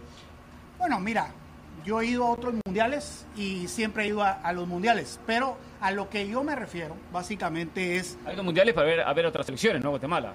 No, no, no, yo tengo cuatro mundiales. Ah, no, después no, no, futuro no, pero hablamos de selección mayor, sí. Y tengo dos con la 20. O sea, eh, tengo ya, ya prácticamente seis mundiales en, mi haber como directivo de la selección que sea. Para mí, cualquier selección es importante que vaya a un mundial. No, la, la mayor es importante porque comercialmente te sirve más. Pero, pero, eso no quiere decir. Está bien, comercialmente, pero también el aficionado y la diferencia. El aficionado guatemalteco no reúne, no genera la expectativa a una selección futsal que una selección mayor. Sí, sí, realmente te digo, yo que he ido a los mundiales, definitivamente las pasiones son distintas y la selección mayor es distinta, ¿verdad? O sea, tenemos tres años para esta eliminatoria que viene para el, para el próximo mundial y mi periodo son cuatro años. Entonces, finalmente, vayamos o no vayamos a un mundial, yo me voy a ir de ese puesto. Ese puesto no, no es que se compre en, Guatemala, sino son dos periodos. Y el profe Tena, pues su contrato dice que en el momento de la eliminatoria al mundial, su último partido, pues también se va a ir. Entonces, obviamente son realidades de contratos que no me invento, sino que estamos hablando de que, que van a pasar. Yo le digo esto y perdón que José que, tome el control a veces, aunque no se logre el objetivo, y lo decíamos solo de Panamá, Tomás Christensen no clasificó al Mundial con Panamá. No clasificó, sin embargo hubo respaldo, siguió, Arias lo respaldó, Arias siguió como presidente. Y hoy Panamá, que, no sabemos si va a llegar o no, tiene una mejor selección que hace cuatro años, producto de respaldo en el fracaso. Digo, no, no, no gusta eso de ser tan contundente y decir, no, sacamos todo si, si, no, si no va mal, cuando sabemos que es muy difícil llegar al Mundial, aunque hayan ampliado los cupos. Mira, definitivamente estamos claros en eso, pero como te digo, eh, mi periodo termina. ¿Y qué va a hacer el, nuevo presidente de la federación? No puedo disponer ¿Pero lo pueden votar usted para la reelección? O sea, usted candidato, ¿usted, usted gustaría ser reelecto? Eh, ahorita no, ahorita no, ya me, me acabo de reelegir. Es el último mandato. Son, es el último mandato, ¿verdad? O sea, ahorita es el último mandato. Yo, el estatuto no me lo permite. Y entonces, pues te digo, finalmente eh, yo me tengo que ir ¿Qué va a hacer la persona que siga? No le puedo decir, mira, continuemos con Luis Fernando Tena. Ojalá continúe. Ojalá continúe y te digo, es un proyecto bastante, bastante bien organizado. Pero no puedo mandar yo sobre la persona que viene. Eso lo entiendo. Gerardo, claramente el gran objetivo es clasificar a la Copa del Mundo de 2026. Pero a día de hoy, la CONCACAF todavía no ha dicho cómo se va a jugar la eliminatoria. Por favor, no permita que pase lo que pasó en la eliminatoria rumbo a Qatar, donde a Guatemala claramente se le perjudicó un solo partido contra Curazao y ese partido se jugó en Curazao. No, mira, al final nosotros CONCACAF sabemos que hay que decir muchas veces amén a lo que dicen. ¿Y, por qué eso? Eso no me gusta a mí. ¿eh? Pues simplemente. Lo escucho de muchos dirigentes. Simplemente hay que decir que sí, porque como te digo, no no, somos uno más de cuántos países tiene la CONCACAF. Son muchos Son 42 afiliados, 35, 35 participan en la eliminatoria. eliminatoria sí. O sea, estás hablando de que son 35 países y todo el mundo tiene una forma distinta de pensar, ¿verdad? Entonces, definitivamente nosotros queremos una eliminatoria más justa. Sabemos que ahora no hay pandemia y no hay cosas así y que pues hay que jugar más. Ojalá que logremos jugar bastantes partidos para poder llegar a, esa eliminatoria y no solo en un, solo partido. Claro, y yendo más allá, yo sé que la federación no es la responsable de formar a los niños, de darle las herramientas, pero en ese trabajo tan importante, ¿cómo se está trabajando en Guatemala? ¿Se están formando buenos jugadores? ¿Usted ve que los clubes de primera división realmente invierten y tienen personas capacitadas y profesionales para que el día de mañana Guatemala tenga un pool de futbolistas mucho más grande? No, realmente te digo, eh, es parte de lo que nosotros hemos tratado, que los equipos de, de la Liga Mayor trabajen más los jóvenes, hemos estado apretando el tema de las edades, hemos estado apretando todo esto porque sabemos que, que sí necesitamos que los clubes trabajen de una mejor manera lo que es los jóvenes. Nosotros como federación, sí, yo ya tengo procesos desde los nueve años. Para, para los 20 años, ahorita los 22 años los centroamericanos se, están jugando, entonces eh, parte, parte de un video de este mismo programa, de este mismo elenco que tienen ustedes, fue el que a mí me llevó a que cuando yo eh, recibí la federación, me cayó muchas veces que Jorge Ramos decía que Guatemala no trabajaba con los niños, que no trabajaba con los jóvenes. Y eso fue lo que a mí me llevó a decir, bueno, yo no puedo depender de los equipos de Liga Nacional, voy a hacer nuestros propios niños y después se los voy a poner a disposición. O sea, y al mundo al revés. A ver, a ver, a ver, a ver, a ver, a ver, cuente eso porque eso es interesante. O sea, los clubes forman jugadores. Eso, yo soy argentino, ve como River, Boca, argentino, y no forman jugadores, la selección los agarra. Correcto. Entonces, que en Guatemala están trabajando de otra manera. Los forma la federación y después los clubes dicen, ah, este está bueno, me lo llevo. Correcto. A ver, cuente, más detalles. O sea, realmente, como te digo, tenemos niños desde nueve años que nosotros los llevamos, los jalamos de los departamentos y se los ponemos a disposición a los equipos. Y luego los equipos ya los agarran y, empiezan a trabajar con ellos. Desgraciadamente, el tema de, estos niños o estos jóvenes es que ellos quieren pertenecer a un club, no quieren pertenecer a una federación. La federación no paga un sueldo. Entonces ellos necesitan buscar y pertenecer a un club. Yo toda la vida les he recomendado que traten de salir de Guatemala y jugar en clubes afuera que no dependamos tanto de los clubes de adentro, pero finalmente, como te digo, nosotros ponemos a disposición esos niños y los, los equipos ya los agarran, los forman y los empiezan a trabajar. Finalmente, como yo les he dicho a los equipos, selección nacional no puede quedarse con esos jugadores, pero sí es una vitrina. O sea, tú juegas una eliminatoria y esos niños tienen una vitrina muy, muy grande. El caso de Arquímedes Ordóñez, son jugadores que nadie los conocía y, con selección los conocieron. Entonces, nosotros se los ponemos a disposición y les decimos, bueno, miren, aquí está este grupo de jóvenes que trajimos de los departamentos y aquí están a la disposición, fírmenlos empiecenlos a formar, empiecenlos a trabajar, porque la federación pues tiene un limitante, como te digo, que no podemos pagarle a los jugadores. ¿Cuánto ayuda CONCACAF en el crecimiento del fútbol guatemalteco y centroamericano en general?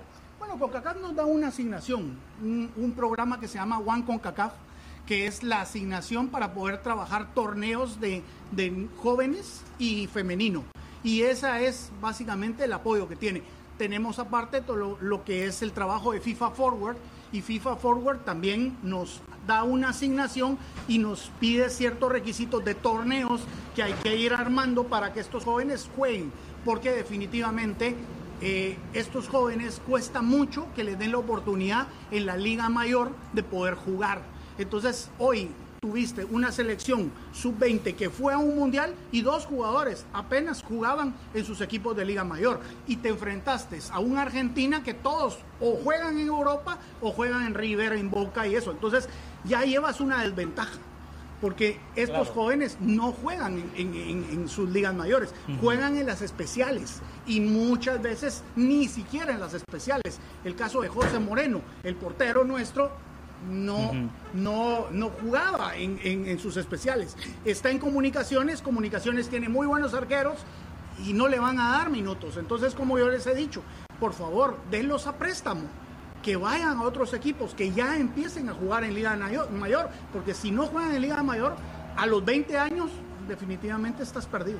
El departamento de scouting que usted implementó hoy tiene sus frutos, ¿no? Le comentaba a Rani, a Mauricio y a mis compañeros que hoy podría debutar de manera oficialmente Deadline.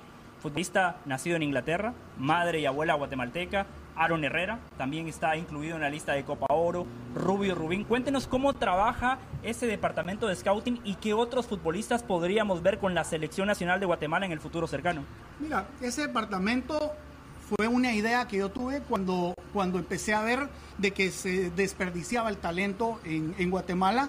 Eh, teníamos los, los departamentos trabajando, pero no había nadie que estuviera como reclutando este tipo de gente. Entonces, eh, hablé yo con eh, Eugenio Villazón, que fue el que empieza a trabajar todo lo que eran jóvenes, y le dije, necesito capacitar gente, ya sea que me ayude el Toluca, el Cruz Azul o algo, y que me digan realmente cómo capacitar un scout, porque en Guatemala no hay, y es de scout que nos enseñe realmente qué buscar en un jugador porque si no trabajamos ese scout, no sabemos ni qué ir a buscar en un jugador. Entonces capacitamos unas personas que son las que ahora van a los departamentos y vienen aquí a Estados Unidos eh, cuando hay torneos y empiezan a hacer un, un escauteo y a, y a, revisar. Aparte también tenemos a, al sobrino del Grigo Roldán, que en paz descanse ahora, que trabaja en España y que nos busca en, en el área de, de Europa eh, talento. Y entonces así hemos ido identificando a estos jugadores y estos jugadores finalmente pues se les hace todo el trámite para poderlos nacionalizar porque tienen raíces guatemaltecos pero no tienen ni pasaporte ni nada. Aparte, la federación no te permite hacer un gasto eh, para nacionalizar gente. Y ahí sí me he tenido que meter la mano a la bolsa, te lo digo, y he tenido yo que sacar esos pasaportes. O sea, de sus empresas, usted termina pagando correcto, eso. Correcto, correcto, porque la federación, eh, el dinero no se puede invertir en nacionalizar a nadie. Entonces me ha tocado a mí ayudar en ese tipo de cosas, pero, pero lo hago con todo el gusto del mundo y hoy tenemos a Aarón, tenemos a Rubio Rubín, tenemos a Chucho López, tenemos a Méndez Line, o sea, tenemos ya jugadores que hemos hecho todo el trámite y aquí están aquí están en, Copa de Oro y ojalá les sirvan a Atena y ojalá, como te digo, nos sirvan para ir a, los mundiales porque es gente que está más adaptada a este tipo de canchas que en Guatemala, pues definitivamente no tenemos esa cancha tan rápida para poder jugar, sino que necesitamos ir componiendo esas canchas para que realmente nuestro fútbol sea más rápido también. Sobre ese mismo tema, eh, quiero hacerle otra pregunta. Todo eso está muy bueno y estoy de acuerdo, pero también eh, hay que generar ese sentido de pertenencia. La selección, usted lo decía cuando Hernán lo presentó, usted se emociona, hoy juega nuestro país, juega nuestra selección. Arquímedes Ordóñez claramente es un muy buen futbolista. Lo vimos en el Mundial Sub-20, un jugador distinto. Luis Fernando Tena lo convoca para Copa Oro y él declina la convocatoria porque él está esperando que Estados Unidos lo convoque. O sea, su plan A es la selección nacional de Estados Unidos. Queda la sensación que Guatemala es ese plan B, ese plan alternativo en caso de que la selección mayor de Estados Unidos no lo convoque. ¿Hasta cuándo está dispuesto a esperar la federación, Luis Fernando Tena? Eh, ¿Se le van a seguir dando oportunidades? ¿O, cómo funciona esa dinámica con Arquímedes Ordóñez? Bueno, mira, eh, Arquímedes, como tú dices, es un excelente jugador. Eh, también me tocó hacer el trámite de nacionalizar y tuve que invertir en él porque, porque definitivamente tampoco tenía los papeles. Eh, de mi parte y como federación te podría decir que voy a esperar lo que el técnico quiera. Yo no soy una persona que imponga jugadores a los técnicos. No sé qué tanto tenga la paciencia Luis Fernando Tena de esperarlo a él. Yo creo que él pues lo están asesorando y le están diciendo, mira, espera, por ahí Estados Unidos te va a llamar y, y, Estados Unidos es una mejor vitrina o paga mejor una convocatoria. No sé, realmente no sé qué pasa por la mente de él, no te podría decir, pero yo como federación voy a hacer lo que el técnico me pida. O sea, si el técnico un día me dice no me interesa Arquímedes Ordóñez, pues no lo llamaré. Y si me dice el técnico, mira, me interesa Arquímedes Ordóñez y hay que pues seguirlo buscando, pues lo tendré que venir a buscar yo, ¿verdad? Pero, pero definitivamente, como te digo, yo hago lo que el técnico me pide, ¿verdad? En, lo que es convocatorias. Nosotros hemos sido muy críticos el país de CONCACAF eh, y las decisiones que muchas veces toma que favorece a México y Estados Unidos, entendiendo que México y Estados Unidos son mejores deportivamente, económicamente, pero que el resto de, de, federaciones y especialmente las centroamericanas no hacen nada, se callan la boca, sí señor, lo que digan está bien. No existe una, una unión, una idea, eh, una comunicación entre los siete países centroamericanos, decir, vamos a unirnos, vamos a ser más fuertes, vamos a intentar defender nuestros derechos. No prendemos los mismos, los mismos que México ni Estados Unidos. Y tendría muchos casos para darle. El otro día hablaba con un presidente de Centroamérica y le pregunté el sorteo de la eliminatoria. Conocemos el sistema de disputa, pero no el sorteo, ¿cuándo va a ser? Y me dijo, no sé, no sé, no se sabe. En COCAF nunca se sabe nada, así me dijo. Con CONCACAF nunca se sabe nada, todo es hermético. Ujú. Y después ya se da el anuncio. ¿No, ¿No van a pensar algún día en decir, vamos a intentar eh, fortalecernos entre nosotros para por lo menos ir a, a defender sus derechos? No, te digo, sí hay. Eh, está la misma UNCAF, que somos los, los países de Centroamérica unidos. Discúlpeme, para mí hace poco y nada el UNCAF. eh. Hasta, hasta el torneo lo hicieron desaparecer, el torneo del UNCAF, eh, que era buen torneo entre las siete selecciones centroamericanas. Bueno, pero te digo, sí hablamos entre nosotros, hablamos que, que Guatemala y, y- y los países de Centroamérica tenemos que, que ser dignos. Te digo, eh, difiero un poquito con lo que dijiste.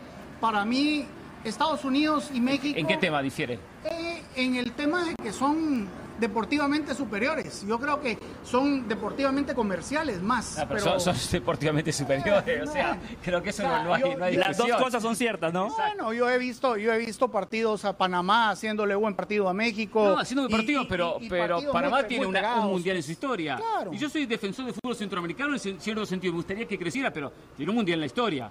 Eh, en México, unos cuantos. O sea, Sí, digo, pero eran, eran jugadores distintos. No, O sea, sí, lo, pero, lo pero- que pero la diferencia está marcada. Está bien, Lo eh, que ha crecido Panamá en, en- en- en la evolución Sí, no, no, no del. Panamá de antes al Panamá que existe ahora, lo que ha crecido pero todavía no está a nivel de México. Pero bueno, pero, pero volvamos a CONCACAF. pero vamos, vamos, vamos como atrás. organismo, ¿no va a ser algo Centroamérica para unirse, plantearse, decir, Ya lo "Vamos a hemos hecho, nuestros ya lo derechos"? hemos hecho y ya se le ha, ha dicho a Víctor de que necesitamos que, que nos den un poquito más de, de- de libertad en, en armar y por lo menos que nos consulten un poco más. Claro. De hecho, dentro de CONCACAF está Costa Rica en la directiva, está Sí, Honduras y sí. ahora está Belice. Entonces tenemos Sí, tres- pero a veces con, sueldos que reciben de CONCACAF, porque reciben sueldos muy altos de CONCACAF, como dirigentes, entonces tampoco se ponen a pelear contra CONCACAF, porque están peleando contra sus propios intereses. Esa es la sensación que se transmite. Por ejemplo, lo que decía José, yo recuerdo muy claro la última eliminatoria. Eh, eh, Guatemala va a Curazao y se juega la eliminatoria. Eh, nunca recibió a Curazao. Nicaragua fue a Haití, contra Haití tuvo que jugar la eliminatoria. Nunca recibió a Haití. Y, y perdieron los dos y las quedaron eliminadas. Do- doy ejemplos, como puedo dar Sí. 500 ejemplos. No, el último ranking ahí- de clubes, el último ranking de clubes, lo- lo- la nueva de CONCACAF, el Inter Miami, que nunca ha jugado de manera internacional, que está último en su conferencia, está mejor que cualquier equipo centroamericano. Mejor que Olimpia de Honduras, que fue semifinalista de CONCACAF Champions League. Y el Inter Miami no tiene ninguna presencia a nivel internacional, nunca jugó nada. Entonces, a eso es lo que voy. Y ahora uno ve el ranking, todos los equipos de la MLS por encima, porque hay un puntaje diferente por competir en la MLS. Te digo, hay muchas cosas. No, y cosas, cosas puntuales. en eso, ¿eh? Cosas puntuales para Guatemala. En el premundial sub-17, Guatemala es sede y no era cabeza de serie. También, Por exacto. ejemplo, eh, en esta Copa Oro, eh, a México y Estados Unidos no se les sortea en qué grupo van a estar. Los Estados Unidos uno lo entiende, es el país anfitrión. El anfitrión siempre va al grupo A. Pero ¿por qué no se sortearon el resto de cabezas de serie? Otra cosa, Gerardo, la Copa Oro ya arrancó. Y la CONCACAF no le dice a la gente ni a las federaciones cuál va a ser el premio. ¿A usted le dijeron cuál es el premio? Sí mandaron un correo, mandaron un correo, creo que un millón de dólares para el campeón. O sea, Y- Gerardo, pongámoslo en contexto, pongámoslo en contexto. Víctor Montagliani, el presidente de la CONCACAF, gana más de 2 millones de dólares al año. ¿A usted se le hace justo que el torneo más importante que tiene la CONCACAF, que es la Copa Oro, el campeón se lleve un millón de dólares cuando el presidente de la región gana más de 2 millones de dólares? Pues te digo, no sé si es justo o no, ellos hacen sus números, pero te digo, pues, o sea, al final nosotros lo que estamos peleando es precisamente que Centroamérica, ten- Centroamérica tenga una mejor eliminatoria. Finalmente el tema económico es bien, bien complicado. A todos los países ahorita por clasificar nos dieron 250 mil dólares. Eh, me hubiera, me hubiera servido más dinero, te puedo decir, Claro. porque solo dentro de los 250 mil dólares repartí 200 entre los jugadores y me quedé 50 para pagar boletos aéreos. O sea, una federación que necesita dinero, pues definitivamente necesita más ayuda. Y obviamente el viajar a Curazao, el viajar a, a Guyana Francesa, es un gasto muy, muy sé. fuerte, que son selecciones que también te meten a gastar de una manera te digo, muy, muy fuerte y entonces te hace falta el dinero. Entonces, eh, definitivamente, como te digo, el dinero es importante, pero para mí es más importante la eliminatoria, porque si clasificamos a un mundial, el dinero va a venir, el dinero Sí. va a aparecer. Entonces, no necesitamos, pero primero tenemos que sembrar para poder cosechar. O sea, necesitamos ir a la, a la elim- eliminatoria y el dinero va a venir, porque a Costa Rica creo que le dieron un millón de dólares por haber ido al mundial ahora. Pues, o sea, Sí, no creo que más. eh. Sí, más de eso. Pero sí, es, mucho dinero. Pero camino va a ser complicado. Pero bueno, queremos agradecerle a Gerardo Páez por estos minutos, gracias por venir, por estar presente y bueno, ojalá que sea la primera de muchas entrevistas y seguiremos conversando, llevando a, cabo el análisis de Guatemala y especialmente de este proceso de tela que ilusiona. ¿eh? Y seguramente aquellos guatemaltecos que dicen que Guatemala tiene cero chances de llegar al Mundial después de escucharlo a usted, ya amplíen la cabeza, ¿no? Pues que lo hagan, que lo hagan porque como te digo, yo estoy en ese puesto para ir a Guatemala a un Mundial. No estoy en ese puesto para hacer dinero porque créame que yo he gastado dinero, no estoy haciendo dinero, pero, pero yo sí quiero ir a un Mundial. Yo era de los guatemaltecos que estaba del otro lado siendo, siendo eh, público y decía cuándo Guatemala va a ir a un mundial. Pero después dije, ¿y qué estoy haciendo yo para que Guatemala vaya a un mundial? Me tengo que meter. Usted ha gastado mucho, pero la cena se la paga Hernán Pereira, Gerardo, no se preocupe. Y en la cena una cosa, ¿eh? también aprenden a escuchar a los periodistas. Nosotros somos gente de fútbol, analizamos fútbol, sabemos de fútbol. No somos dueños la verdad, ¿eh? pero muchas veces tenemos buenas ideas. ¿eh? Y a veces hay con los, con los dirigentes hasta un cierto, cierto ese rechazo a escucharnos no, no conocemos de todo, pero bastante hemos mamado esta con CAF de fútbol y a veces podemos aportar ideas. ¿no? Y lo, he intentado hacer en muchos casos, con Federación de Centroamérica, con la UNCAF, y bueno, no en todos lados me, han abierto la puerta. Y lo digo eh, en un sentido importante, como una crítica constructiva para crecer el fútbol del área que sin dudas tiene que crecer.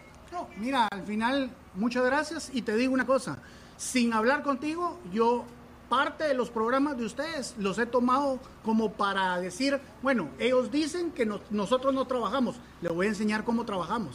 Y yo parte de esas cosas, de los programas que he oído de ustedes, les he ido enseñando cómo trabajamos y prueba de ello, pues una 17 que casi va al mundial, una 15 que tiene mucha posibilidad de ir al mundial y una 20 que fue al mundial.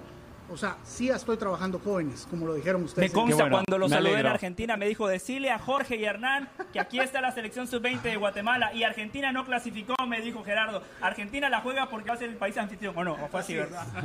Gracias, Gerardo. Muy amable, qué gracias. Señores, vamos a la pausa. Jorge Ramos y su banda esperando por Guatemala, Cuba en un ratito. Y nosotros el placer de haber conversado con el presidente de la Federación Guatemalteca. Pausa y regresamos.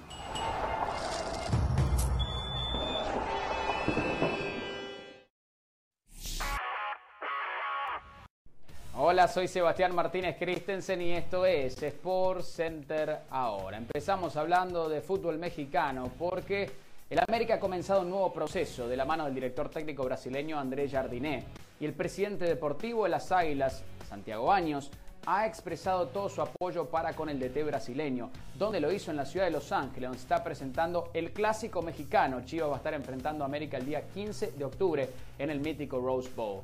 Por cierto, el América debuta este viernes en el Apertura 2023 ante FC Juárez y luego vendrá la Leagues Cup donde se enfrentan equipos de la MLS con equipos de la Liga MX. Hablamos ahora del béisbol de grandes ligas porque los cerveceros de Milwaukee vencieron por 2 a 1 a los Mets de Nueva York.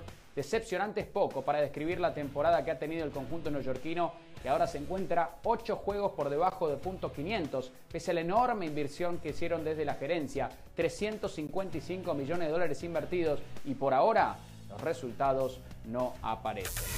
Si hablamos de la selección mexicana, Jimmy Lozano cree que los goles pueden llegar de los mediocampistas. Hecho en Seúl, era el dicho en su momento. La realidad es que Henry Martín y Santiago Jiménez en la goleada de México se fueron sin goles en su debut. Y si bien el DT entiende que es importante que los deloteros anoten, es más importante incluso aún que los mediocampistas puedan llegar con sorpresa. Y eso es exactamente lo que sucedió en el debut del conjunto mexicano, que este jueves eh, tendrá su segundo partido y enfrentará a la selección de Haití. Sport Center todos los días, una de la mañana, horario del este, 10 de la noche, horario del Pacífico. Esto ha sido Sport Center ahora.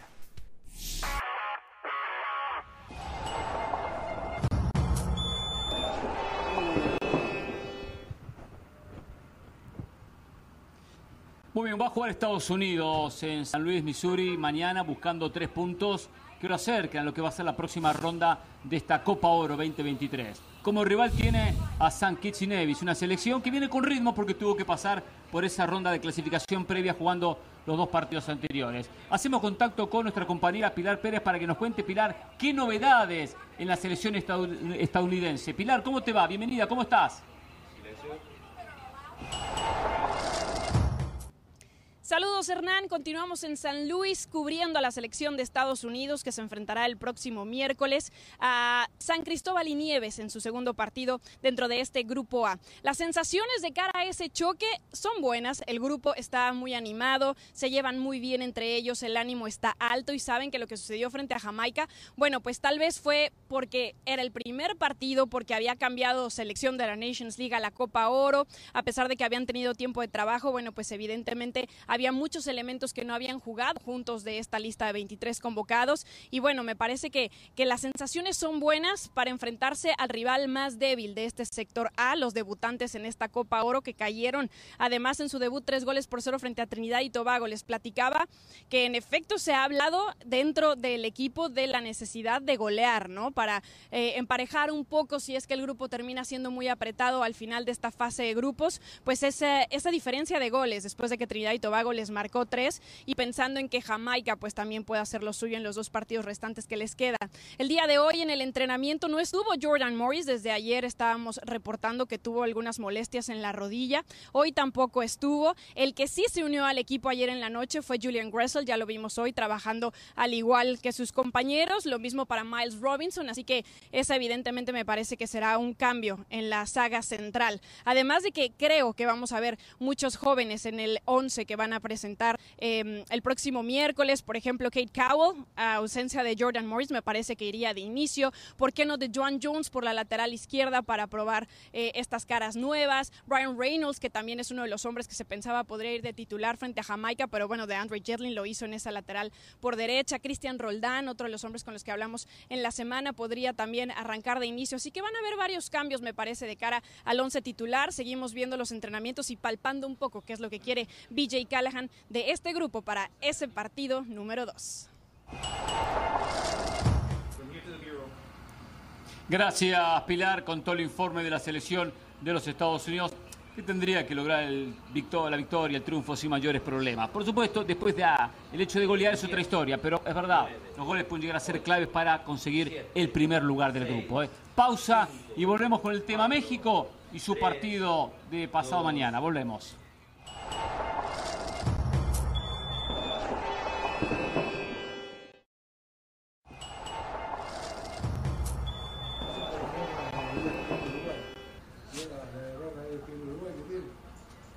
Muy bien, aquí estamos de regreso en Jorge Ramos y su banda. Seguimos transmitiendo desde las afueras del estadio Inter Miami, eh, el Dry Pink, donde más tarde estarán jugando Guatemala ante la selección de Cuba en esta cobertura espectacular que tenemos de Copa Oro 2023. Pero quiero hablar un poquito del tema selección mexicana de fútbol.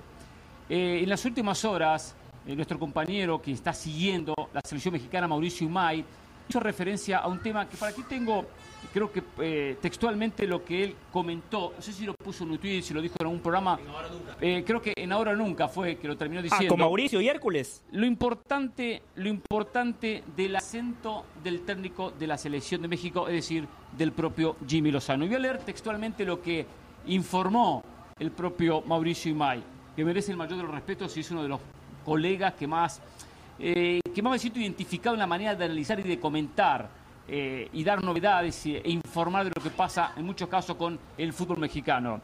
Y dijo lo siguiente, la presión bajó en el tri. Este, esto tiene que ver con un nuevo cuerpo técnico. El futbolista ya estaba cansado de un acento distinto. Uh, El tener a un cuerpo técnico mexicano los tiene en una zona de confianza. Tienen una cercanía mucho mejor con el cuerpo técnico. Yo la cercanía lo puedo comprar. Entiendo y siempre lo dije que el técnico tenía que ser mexicano, pero por otra razón, que la vinculé más que todo a las, mm, no sé si llamar campañas, pero a este rechazo, poca paciencia que hay con técnicos extranjeros. Pero que después de un partido ya saquen estas conclusiones, que sea tan importante el acento del técnico, se está transitando en un camino muy peligroso. ¿eh? Hoy a nivel mundial uno dice, ¿qué pasa por ejemplo con Guardiola? Guardiola no tiene el acento inglés y tampoco dirige ingleses, o sea, pocos ingleses. Hoy el futbolista está acostumbrado a tener técnicos que a veces ni maneja el mismo idioma, como pasa en Europa. ¿Tanto afectaba el acento colombiano con Juan Carlos Osorio, argentino con el propio Coca o, o Gerardo Martino, pasa por una cuestión de acento y vamos a ser claros, esperemos a Jimmy Lozano, esperemos que transite la Copa Oro y si la gana va a haber continuidad muy posiblemente y el resto de lo que será este 2023. Ya tantas conclusiones positivas por 90 minutos, se está transitando muy rápido, muy peligroso eso. Independientemente de lo que pase en esta Copa Oro, Jimmy Lozano tiene que seguir siendo el entrenador de la selección mexicana de fútbol. Le voy a reiterar lo que le dije ayer, Hernán. Para mí el pasaporte no debería de ser eh, un elemento diferenciador, no debería ser ese elemento que incline la balanza para un lado o para el otro. Pero bajo este contexto, México sí necesitaba un entrenador mexicano.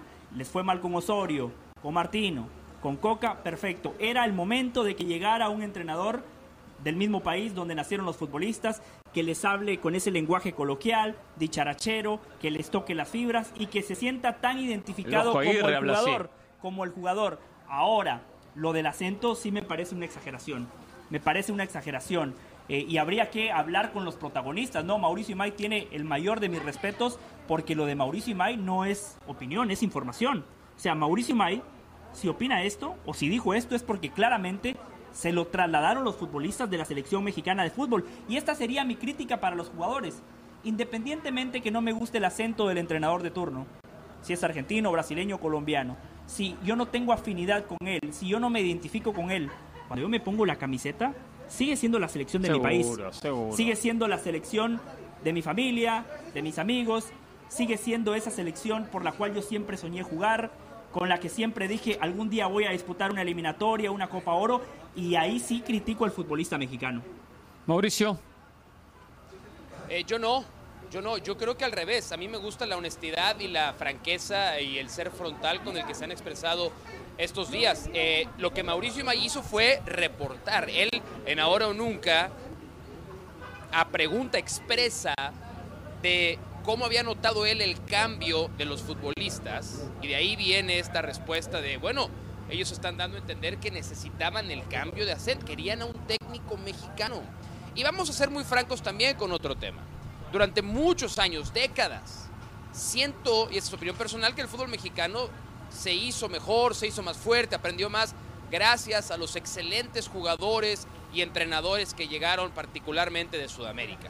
Argentinos, uruguayos, brasileños principalmente, después colombianos, ecuatorianos. El fútbol mexicano ha crecido gracias al aporte de grandes personalidades y personajes del fútbol sudamericano.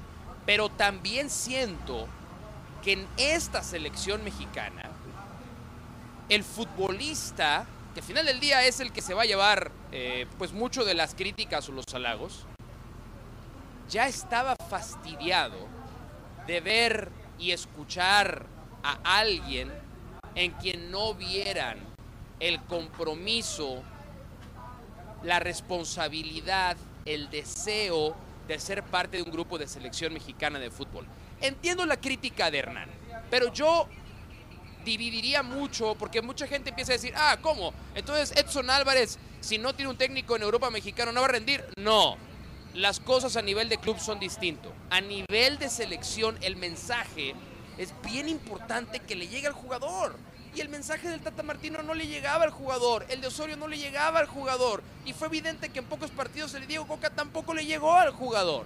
Porque no sentían una identificación. Pero el de Jimmy Lozano le llega al jugador. Representar a un país. Yo creo, que, yo creo que el de Jimmy Lozano inmediatamente ha quedado claro que le llega al jugador. Puede ser mejor o peor entrenador, pero se parte de un lugar. Y ese lugar es me está bien, pero, pero eh, Mauricio, está, no estamos ya sacando conclusiones muy rápidas. Conclusiones muy rápidas simplemente por 90 minutos. No, no se está eh, ilusionando demasiado en una, algo que empieza a ser ya más una, como una fantasía. Tan rápido, no, ese es el técnico. Por algo se empieza. No, es hora de, Hernán, por algo se bajar un cambio. No, entiendo que se empezó positivo, pero todo proceso empieza positivo. El de empezó positivo, el de Martino empezó positivo. El de Coca no tanto. De Coca no, pero bueno, Coca hacer. Señores, vamos a la pausa y ya volvemos. Esto de Jorge Ramos y su banda. En un rato juega Guatemala ante Cuba. ¿eh?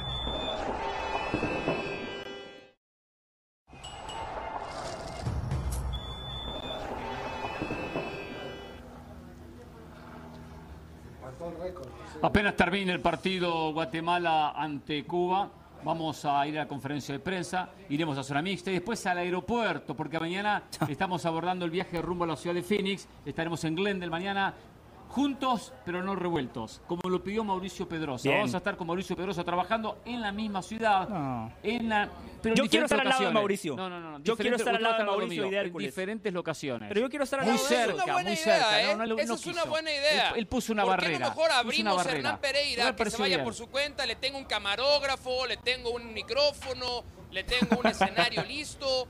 Y José del Valle y yo podemos estar del mismo lado y mandamos a Hernán Pereira con el pueblo, con la gente. Que haga ¿Dónde ese firmo? acá ¿Dónde en el firmo? sol con los miles de aficionados Yo que van a venir. no tengo problema. No, no tengo problema. Acá he estado conviviendo con la gente, con los guatemaltecos Sí. que han llegado al estadio. Y voy Por cierto- y hablo con ellos, me piden una, una foto, Eh, un autógrafo. yo- Eh, yo- ese señor del Valle, no, figurita, Yo- figurita. Yo ya traje a Gerardo Páez. Espero que Mauricio nos traiga a la Bomba Rodríguez. Espero que Hernán Pereira nos traiga al Chiquitapia. Por cierto, ¿cómo le vendió humo a la gente de El Salvador ayer Hernán Pereira? eh? No le haga lo mismo a mis compatriotas, Hernán por favor. eh. Chiqui. ¿Qué hice? ¿Cómo que qué A hizo? ver, ¿qué vendí. dice? O sea, 16 minutos perdían 2 a 0. Y la gente de El Salvador decía, uy, ¿por qué una le gran hice caso a Hernán esa. Pereira? Y la gente tenía que venir a alentar. Eh, que Pereira, le encargo, que, bueno. le encargo Mauricio, que ejerza de sí. embajador del periodismo hoy, que no festeje José del Valle los goles de Guatemala. Vigile que se module José del Valle en sus festejos, por favor. Es verdad. Buen punto. Lo voy a controlar, lo voy a controlar exactamente. eh. Señores, gracias y hasta mañana. Eh. Mañana seguimos con la cobertura Copa Oro 2023.